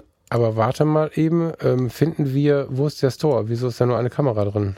Ich will die anderen Kameras. Ja, der Hasselblatt Store ist nicht so geil. Für HD, diese H6D, da warte. Ich würde mal vergleichsweise gerade mal eben ein, so, äh, vergleichsweise eine Hasselblatt Mittelformatkamera digital, die H6D 400 CMS. Multishot-Kamera, Labersülz, äh, Bildqualität, äh, hm, hm, hm. freier Versand, Steuer inklusive, nur Body ohne Objektiv, 47.999 Euro. So, das ist also eine gut ausgestattete E-Klasse, oder zumindest Anfang E-Klasse. Jedenfalls ist das richtig viel Kohle, um das mal kurz in Verhältnis zu setzen, was die Kameras so kosten. Also dafür, deswegen sagt der Thomas günstige 6000 Euro. Weil das Hm. das übliche ist für Hasselblatt. Irgendwas zwischen 27 und 47.000 Euro. Das ist so Hasselblatt sonst. Ja. Hm. Und auch alle anderen, ja, also Phase One, Pentax, Phase die kosten noch alle. Schweinegeld. Phase Ja. One ist ja noch schlimmer, ja. Mm, Und da haben sie tatsächlich einen Preis gesenkt. Und ähm, damit ist das eine Kamera, die ich plötzlich wieder super spannend finde. Auch scheint sie, es stand in jedem Punkt, den man bisher an der Kamera kritisiert hat, den auch ich kritisiert habe, besser geworden zu sein. Was ich super finde. Also ich mag das total, dass, dass die da zuhören, den, ihren Fotografen oder ihren Kunden, die das Ding gekauft haben und an den Stellen drehen, die, die Leute wirklich interessieren. Das finde ich richtig cool. Ähm, sie sieht immer noch so sexy aus wie vorher, das muss ich leider zugeben. Die Kamera macht mich tatsächlich wieder an, werde ich mir aber nicht kaufen. Ich habe jetzt meine Mittelformat. Hat mich aber zum Denken angeregt, als ich die Ankündigung gesehen habe. Und dann habe ich die Ankündigung, die erste, genauer gelesen und gesehen, oh, Hasselblatt hat ja noch mehr angekündigt. Und zwar ein Digitalrückteil für die alte V-Serie. Die alte V-Serie, das sind die, die auf dem Mond waren, die sind ja 40 Jahre alt, diese Kameras. Also das ist diese 500 cm, die ich hier auch im Regal liegen habe zum Beispiel. Dafür ein Digitalrückteil mit der gleichen Technik drin wie in dieser X1D2. Also 50 Megapixel Digitalrückteil für 40 Jahre alte Kameras, neu aufgelegt. Und das hat mich dann wirklich geflasht. Und dann habe ich noch weiter gelesen und gesehen, dass sie einen Adapter für das Digitalrückteil gebaut haben, mit dem ich quasi die neuen Objektive anschließen kann. Also ich brauche nicht mal die alte Kamera genau genommen. Also das ist ein bisschen komisch, man muss sich vielleicht den Link mal angucken. Sprich, ich kann von der von den neuen Kameraserie die neuen Objektive mit einem Zwischenstück, nenne ich es mal, an dieses Digitalrückteil anschließen. Dann habe ich eine Kamera, die vom Objektiv mal abgesehen 40 Jahre alt aussieht, hinten halt ein Display dran, ähm, und habe eine schöne alte Hasselblatt Mittelformatkamera mit modernsten Optiken dran. Also ich finde es faszinierend, was Hasselblatt da im Moment raushaut. Das ist aber extrem schön. Ne? Ich habe überflogen, ich habe es gesehen und so, aber jetzt gucke ich nochmal, während du so erzählst. Wow. Also ver vergiss mal die, die, die äh, also X1D2, das, das ist die Lösung. Wie schön das ist. Wie, wo, aber ich finde keine Preise. Warte mal, hast du Preise? Nee, da haben sie noch keinen Preis veröffentlicht, soweit Ah. ich das gesehen habe. Okay. Also wirklich Tipp, schaut fotologen.de und schaut bei der aktuellen Episode mal in die Shownotes rein. Da po- posten wir einen Link zu den Sachen oder googelt einfach kurz. Schaut euch das Ding an. Ich finde es unglaublich schönes Teil. Ja. Ähm, Auch da wird preislich vermutlich wieder außerhalb dessen liegen, was ich mir leisten möchte oder leisten kann. Ähm, aber finde ich spannend. Was dann mein Gedanke war mit dem, was Hasselblatt jetzt vorgelegt hat, was Fuji die letzten Jahre schon vorgelegt hat. Und Fuji hat jetzt auch kürzlich diese, dieses 100 Megapixel Mittelformat-Monster angekündigt. Hast du auch das Gefühl, dass Mittelformat hier gerade so eine Renaissance erlebt und zwar in einem Bereich, also preislich in einem Bereich, der zumindest erreichbar ist irgendwie, der nicht mehr fernab jeder Möglichkeit ist? Ja, sehr. Also erstmal ist es so, dass ich das Gefühl habe, dass die, die ähm, im Privat, also wenn wir von Verkaufszahlen sprechen, ist der Berufsfotograf interessant, weil wir, ich zum Teil und du dich im Ganzen dazu zählst, aber der Privatmann ist der, der noch mehr kauft. Und ich habe das Gefühl, dass die äh, Leica S-Serie und Leica ähm, M-Serie Käufer langsam auch zu solchen Systemen schielen, weil das ist was, wo du, wenn du, wenn du, auch vor allen Dingen, wenn du etwas länger schon fotografierst, also Mittelformat war einfach unerreichbar. Dann mit dem Einzug des Digitalen hat man sich das analog leisten können. Eine gebrauchte Hasselblatt kostet, hilf mir ein Buddy, 500 Euro geht's los, kann man das so sagen? 350, 500, wenn Ah, es gepflegt eher, ist? ja, je nachdem, wie gerade der Marktstand ist, aber was habe ich für mein Body gezahlt? Ich glaube, mein Body hat 600 Euro gekostet mit Magazin, also mit Filmmagazin hinten dran. Okay, also so halt. Und ähm, da wird es ja schon erschwinglich und viele Leute kaufen sich diese analogen Hasselblatt und Mamias und so. Und ich hatte ja auch meine Mamiya RB67. Das ist eine große Faszination. Das Ganze, Verzeihung, das Ganze jetzt digital erleben zu können, ist mega reizvoll. Und ob das jetzt der gut situierte Privatkäufer ist oder der Berufsfotograf, ich habe schon das Gefühl, dass es mehr wird. Absolut. Also ich habe äh, generell das Gefühl, dass sich jetzt gerade die gesamte Fotoindustrie nochmal neu justiert und die Menschen langsam merken, das haben wir schon mal so ähnlich besprochen, dass es inzwischen so viele Möglichkeiten gibt und auch viele Mauern sind eingerissen, wie der Einstiegspreis zum Mittelformat. So, dass die Leute viel mehr schauen, worauf habe ich denn Bock, was passt zu mir. Also ich glaube, jetzt wird immer hart durchgetauscht. Das ist schon mein Eindruck.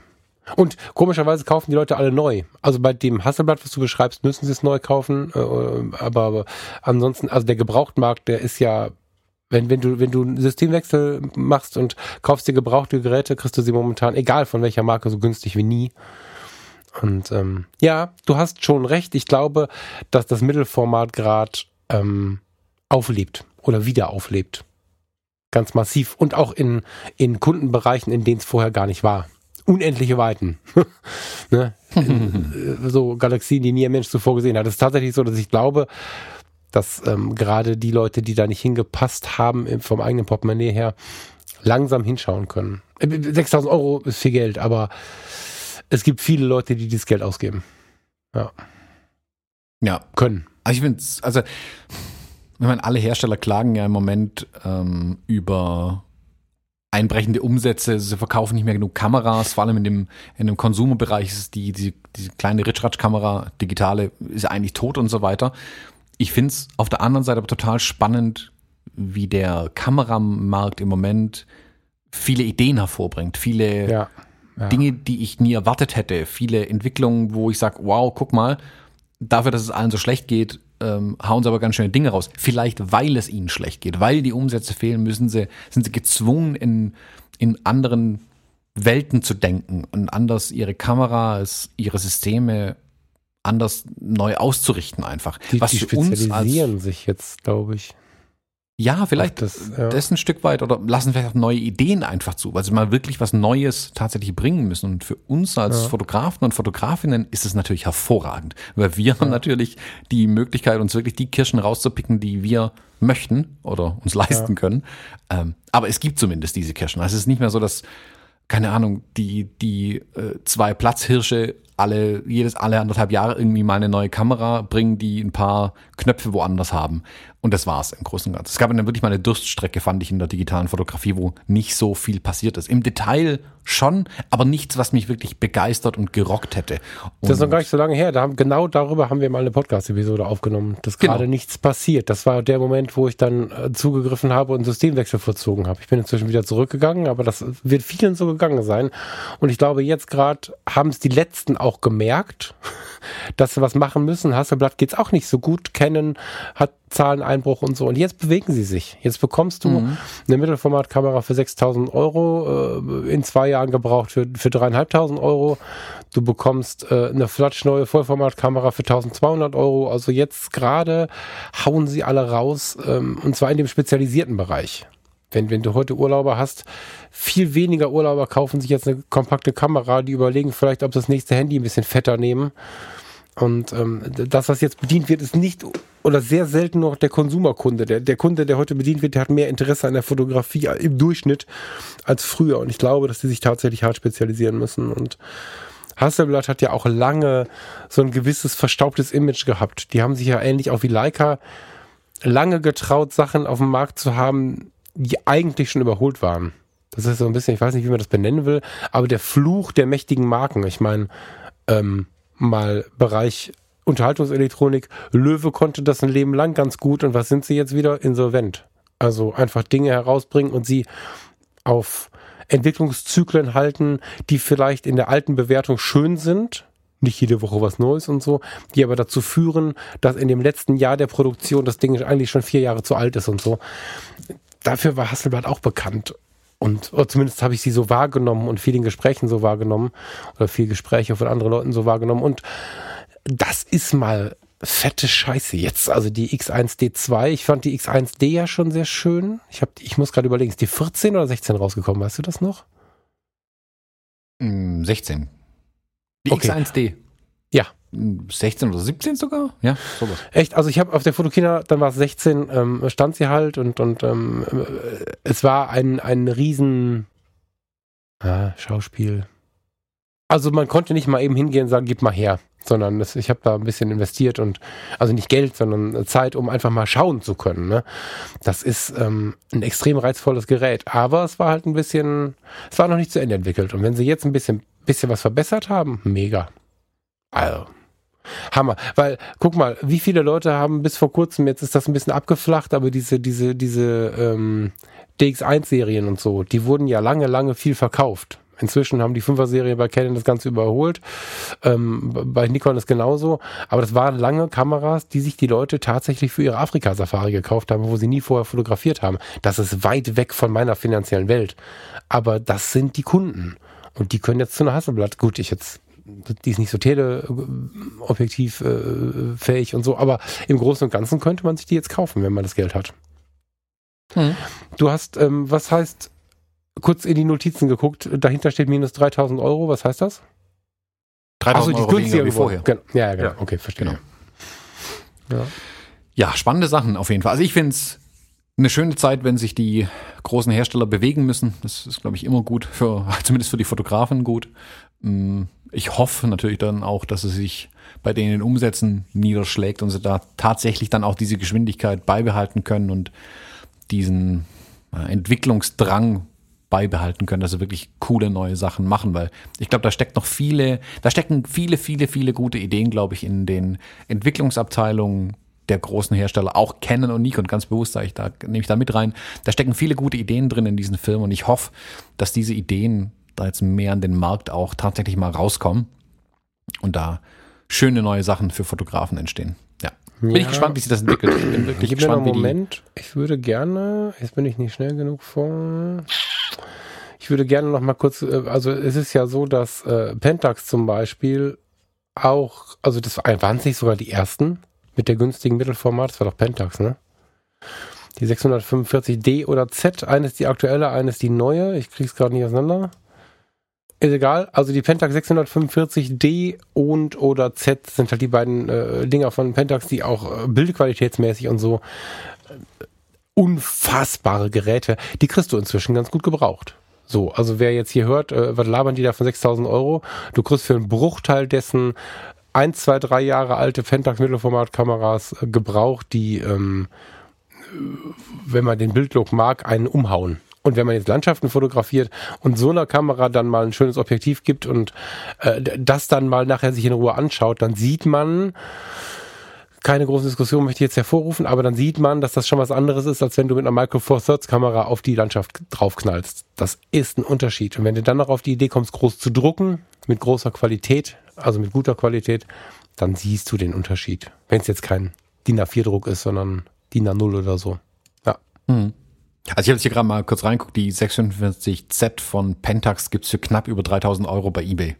Ja, erst so, davon kaufen halt viele, wie wenn ich sehe, wie viele Leute die EOS R für zweieinhalbtausend Euro, also 500 Euro weniger, gerade kaufen, wo ich denke, warum kaufst du die R, kauft dir die RP, die reicht hundertmal für dich. Also wo ich einfach, also ich meine, ich will nicht über andere Leute urteilen und jeder, der kann, der soll auch und so, ne, haben es äh, toller als brauchen, bla, alles gut.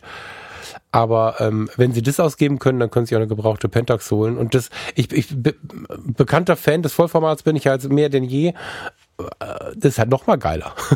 ne? Also das geht. Also Pentax Mittelformat geht und es wird nicht so lange dauern. Da wird äh, die X, ich weiß nicht, guck mal, äh, wenn du gerade eBay offen hast, guck doch mal nach der X1D. Nach der Hasselblatt, nach der ersten Version. Die ist halt lahmarschig, aber das Foto ist trotzdem gut. Genau. Ein, Landschaft, ein Landschaftsfotograf wird mit dieser Kamera glücklich werden. Was kostet die? Hast findest du die zufällig? Gibt es die online bei Ich sehe jetzt gerade die ersten für so 5.000 und 6.000 Euro. Aber die werden natürlich im Preis jetzt massiv fallen, wenn der Nachfolger genauso viel kostet wie eine gebrauchte alte. Das stimmt, ja. Das stimmt. Da bin ich gespannt, was sich da noch entwickelt. Ja, danke für den Hinweis. Also, das ist äh, eine spannende Nachricht. Ja, bleibt spannend. Bin ich, Sagst du Bescheid, wenn du das System gewechselt hast, ja? Ich werde es mir auf jeden Fall angucken. Also das lasse ich mir nicht nehmen. Hm, ich werde mal zu meinem Händler fahren, sobald das Ding irgendwie in Stückzahlen irgendwo rumliegt und man mal ein Testgerät in die Hand nehmen kann. Und ich will mich schon, also die kündigen das ja so groß und breit an, was sie alles verbessert haben. Das will ich schon sehen. Das wird mich interessieren. Ähm, ich muss mir deswegen ja nicht kaufen, aber ich begeistere mich ja gerne für Technik einfach auch in dem Fall mhm. oder für Kameras. Und das würde ich, würde mich schon begeistern, wenn, wenn Hasselblad das tatsächlich umsetzt, was sie da ähm, angekündigt haben oder jetzt die letzten Jahre beobachtet und dann umgesetzt haben. So, Falk, dann lass uns doch auch noch mal zu was Fotografischem kommen. Und zwar, du hast mir bestimmt was Fotografisches noch mitgebracht. Genau, ich habe was Inspirierendes mitgebracht, wie ich finde. Mhm. ist, ähm, also wer mitschauen möchte, es gibt sowohl bei uns bei fotologen.de in den Shownotes zu der Episode als auch äh, auf unserem ah, sonst nicht so aktiven Instagram-Account ähm, das Mitbringsel zu sehen. Und zwar in den ähm, Stories. Da gibt's die Story Mitbringsel. Das heutige Mitbringsel ist von der Tanja Deuss aus Düsseldorf. Die tritt im Netz als, im Netz als äh, Knusperfarbenfotografie auf. Tanja Deuss ist schon ein paar Jahre am Start. Ich kenne sie schon einige Jahre vom Sehen, vom Hören, Sagen, vom Social Media beobachten. Und die Tanja hat ein ganz geiles Projekt und zwar nimmt sie ab und zu ihre Polaroids. Das ist einer ihrer Schwerpunkte. Polaroid, das ist so ihre Kunst, die sie betreibt und verschenkt sie an Menschen. Und sie geht nicht hin und drückt sie irgendwem in die Hand, sondern sie geht spazieren, macht Polaroids, hat manchmal Polaroids dabei. Das, soweit ich das weiß, entsteht das auf verschiedenen Wegen und klebt diese Polaroids dann an Laternen, an Handgriffe von der Reling am Rhein zum Beispiel oder so und bietet halt dem Passanten, dem Touristen, dem Einheimischen, wem auch immer an, ein Stückchen Kunst mit nach Hause zu nehmen. Das finde ich mega gut, finde ich super sympathisch und ähm, ja, ich habe ein Foto von ihr die Tage gefunden, wo sie ihr Polaroid ähm, nicht äh, an Laternenmast geklebt hat. Die Fotos gab es früher ganz regelmäßig, sondern ich habe ein Foto gefunden, das ist schon ein paar Tage älter. Ähm, da hat sie so ein Daily Journal und ähm, hat da damals ein Projekt Daily Polaroid gemacht und ähm, da siehst du einfach auf dem Foto, was ich verlinkt habe, so, so, so ein Tagesjournal, wo mit einer Büroklammer, wie früher, ein Polaroid auf eine Kalenderseite, das ist ein Donnerstag, der 16.3., ähm, ja, festgeheftet wurde und äh, wie der Heinz Wille darunter in den, in den Kommentaren äh, ganz nett schreibt, dafür braucht man auch eine alte Schreibmaschine, weil sie es mit einer alten Schreibmaschine dann auch noch beschriftet hat. Einfach Montag, 13.03.2017 warum jetzt Montag und Donnerstag auf einer Seite auftauchen, weiß ich jetzt nicht, aber ich finde es halt mega sympathisch. Also es zeigt so ein bisschen, es macht ein bisschen Werbung für Polaroid. Sie grundsätzlich macht ja auch ein bisschen Werbung für, für, für Dinge an andere verteilen, anderen Gutes tun und so. Da steckt ja ganz viel drin. Da können wir eine eigene Episode eigentlich drüber machen. Vielleicht hat die Tanja irgendwann ja mal Bock, irgendwie eine Aufnahme über das Projekt zu machen. Dann soll sie sich bei mir melden. Mm aber ich finde, es macht auch Lust auf dieses Daily Journal Ding. Also es macht wirklich was mit einem, wenn man sich tagtäglich mit den Dingen beschäftigt. Und dass ich momentan kein 365 Tage Projekt habe, liegt einfach nur daran, dass ich das nicht hinkriege zeitlich. Aber ich habe zum Beispiel auch so ein Tagebuch.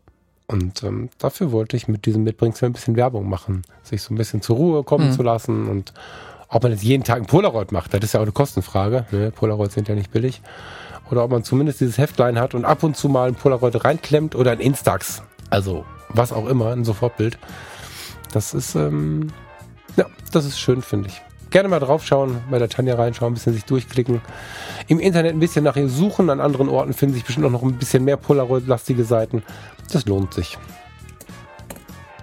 Ja, schönes Bild auch. Also ich finde, das Bild ist auch super schön getroffen. Also der ähm, macht auch genau. schön Werbung für, für analoge Fotografie mal wieder, was man Total. dann doch hinkriegt. Total. Ich muss fairerweise sagen, gefunden habe ich das Bild bei ihr auf dem Business-Account. Ähm, Sie hat aber auch ein Instant Project. Also, äh, nee, in, Moment, jetzt möchte ich kein Quatsch erzählen. In ein Instant Project verlinken wir auch. Ähm, da geht's nur um die Polaroids. Ja, da zeigt sie wirklich, was sie mit diesen Polaroids macht und wie sie sie festklebt. Ich sehe jetzt gerade, es ist inzwischen ein gelber Zettel, also ein gelber Klebestreifen, auf dem dann steht mitnehmen, Ausrufezeichen, an Briefkästen, an Brückenpfeilern. Voll gut. Ja, verlinken wir beides. Mhm. Ja, schönes Ding. Unbedingt anschauen. Dann, Falk, würde ich sagen, schönes Wochenende. Und? Ich habe jetzt ein Problem. Was? Ich habe mich jetzt umgeguckt, wo meine Polaroid ist. Verdammt. ich habe meine vorhin mit neuen Film beladen. Das ist das Gute. In diesem Sinne, schönes Wochenende. Tschüss. Hm. Tschüss.